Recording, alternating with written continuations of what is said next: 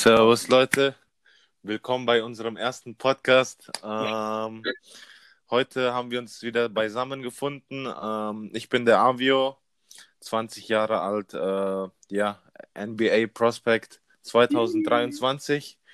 Ähm, und Manasse, mögest Bitte? du dich jetzt vorstellen? Also ich bin Manasse, aka äh, Sniper Machine, aka Oh, Dunk on Your Head, oh, Hot Take. Hot Take. 21, Ja. Bouncy. Hast du noch was hinzuzufügen, Bro? Weil ich glaube, das ist noch nicht genug, um deine Persönlichkeit wiederzuspiegeln. Äh, das Ding ist, da müssen wir schon auf dem Court treffen, weil ich mag gern mein, mein Game soll, Oh, bad, bad. nice, Bro, nice. Ja, heute äh, haben wir uns, wie gesagt, beisammen getroffen, wieder der, unser, erste Pod, unser erster Podcast. Und das heutige Thema, das wir ansprechen, ist Rassismus im Basketball. Bro, ähm, wir hatten schon de- den einen oder anderen Fall m, im Nightball als auch im Munich Under Basketball. Das ist so, das sind so kleine was äh, Freizeitveranstaltungen hier in München. Ähm, ja, die gibt's, äh, die gibt's an bestimmten äh, Hallen, äh, wo man spielen kann, an Freitagen als auch Wochenendtagen. Und ja, ich und äh, wie gesagt auch der Manasse, wir haben schon echt viel zu tun gehabt in Sachen Rassismus und so. Auf Wir wurden Fall. bespuckt, äh, das Mindeste. was auch immer. Ausgepeitscht, alles. Bro, was ist so dein Standpunkt der Dinge zurzeit? Wie hat sich Rassismus im Wandel der äh, Zeiten so im Sport auch so in Deutschland äh, ba basketballmäßig so entwickelt? Also ich finde, es, es ist schon echt erschreckend. Bin auch so am überlegen, andere Sportarten auszusuchen, wie zum Beispiel Hochsprung oder Skiweitsprung, weil das meiner Hey, Meinung nach eher da ruhiger abgeht und die Community nicht so toxisch ist. und die sind auch ein bisschen neutraler so gegenüber äh, Ethnien und alles, ne? Auf jeden Fall. Polo bin ich mir auch am überlegen, da vielleicht zu joinen, aber Nice. Finde ich gut, Bro. Also ich hatte auch mal die Überlegung, hier mit Cricket anzufangen. oh, auch weil, ja, das ist auch ein ziemlich äh, beliebter Sport so in Indien und ich glaube so, die Inder würden mich jetzt nicht gleich verurteilen, wenn sie einen leicht braun gebräunteren Asiaten jetzt in ihren Kreisen äh, wiederfinden. jeden Verstehst du? genau, Nice. dafür. Nice, Bro. Und ja, äh, erzähl mal so von deinen Erfahrungen so im Nightball, als auch so einfach so auf offenen Courts hier in München, in Bayern so. Wie läuft es ab, wenn die, die Community so einen schwarzen, ähm, ja, maximal pigmentierten äh, Dude sehen, der gut Basketball zocken kann sogar? Wa- Was ist so die Reaktion so, wenn du auf den Court steppst? Also sobald ich irgendwie auch nur in der Nähe eines Courts bin, da sehe ich schon, alle Bälle werden festgehalten, jeder schaut mich an. Und das, das gefällt mir nicht. Oh.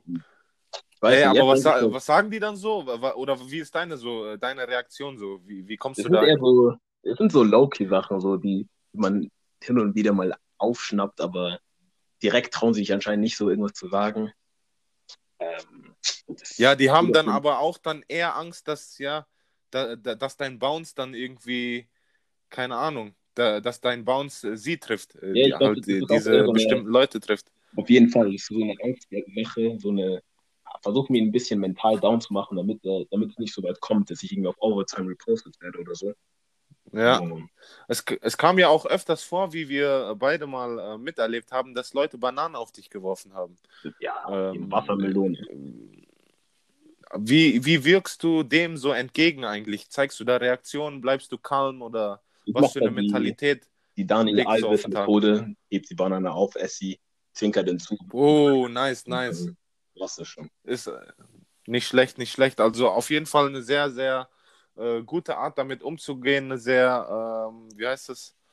Wie, wie nennt man? Einfach eine ja, professionelle Art, damit umzugehen. Ja, muss, muss. Ähm, was viele, viele Profisportler heutzutage eigentlich äh, auch nicht widerspiegeln. So, die, die brechen immer so in Furore aus, Mhm. obwohl da eigentlich das Beste, äh, die Stille zu bewahren, äh, also die Stille zu bewahren äh, und geduldig zu sein, äh, die beste Art ist, um äh, die Hater zu, zu silenzen, sagen wir mal. Du Weißt? hast, du hast den Nagel auf den Kopf genommen. Ja, ja. Und wie, wie, wie siehst du ähm, die Lage so in, in der NBA? Zu, hier, jetzt kommen so Spieler wie Trey Young, Luka Doncic und Sabonis, also White Guys einfach, kommen in die NBA und ähm, ja, mischen da ziemlich gut auf. Wie sagst du, was sagst du dazu so, dass so White Dudes jetzt, ähm, äh, wie heißt das, Franchise-Leader sind sogar teilweise? Ja, da, da habe ich nichts dagegen. Also ich bin da nicht jemand, der so auf die Hautfarbe achtet. Man merkt dann nur, dass okay. da die Community der Schwarzen halt durch diese ganzen Vorfälle auf der Street ein bisschen zurückgehen und sich andere Sportarten suchen. Aber. Also, äh, deiner Meinung, äh, deiner Meinung nach sollten diese White Dudes andere Sportarten. Nein, nein, nein, ich sag nur, man merkt den, die Folgen, wie zum Beispiel das Banane werfen auf der Street, was für Folgen. Mich jemand äh, angerufen, ich musste kurz auflegen. Ja. Kannst du nochmal wiederholen, was du eben gesagt hast?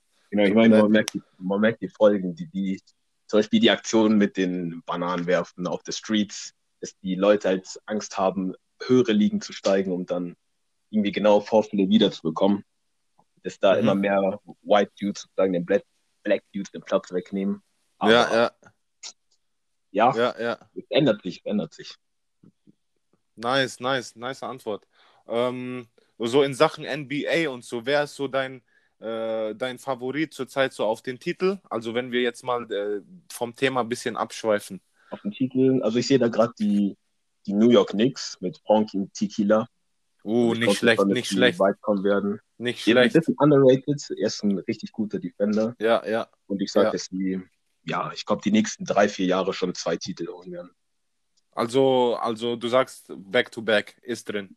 Ja, das ist Mindeste auf jeden Fall. Vielleicht sogar ein Triplet, ja. aber also was, also Three-Peat äh, ist so das Maximum, sagst du jetzt, oder? Ja. Stimme genau. ich auf jeden Fall voll und ganz zu. Mhm. Ähm, wen siehst du zurzeit so als äh, Favorite-Anwärter auf den Rookie of the Year-Titel? Rookie of the Year? Ja. Ich... Boah, das ist echt eine gute Frage. Ich würde auf jeden Fall Vince Carter nehmen. Vince Carter? Ja, also man sieht einfach, dass er sofort zuschlagen kann, er hat, er hat keine Angst vor anderen Menschen. Der ist, der ist auch, wenn der das nicht gewinnt, dann verstehe ich nicht. Der, der spielt auch wie ein Veteran, äh, ja, muss man hier so. dazu sagen. Man denkt, er ist 20 Jahre in der Liga, aber das ist einfach nur unglaublich zu machen.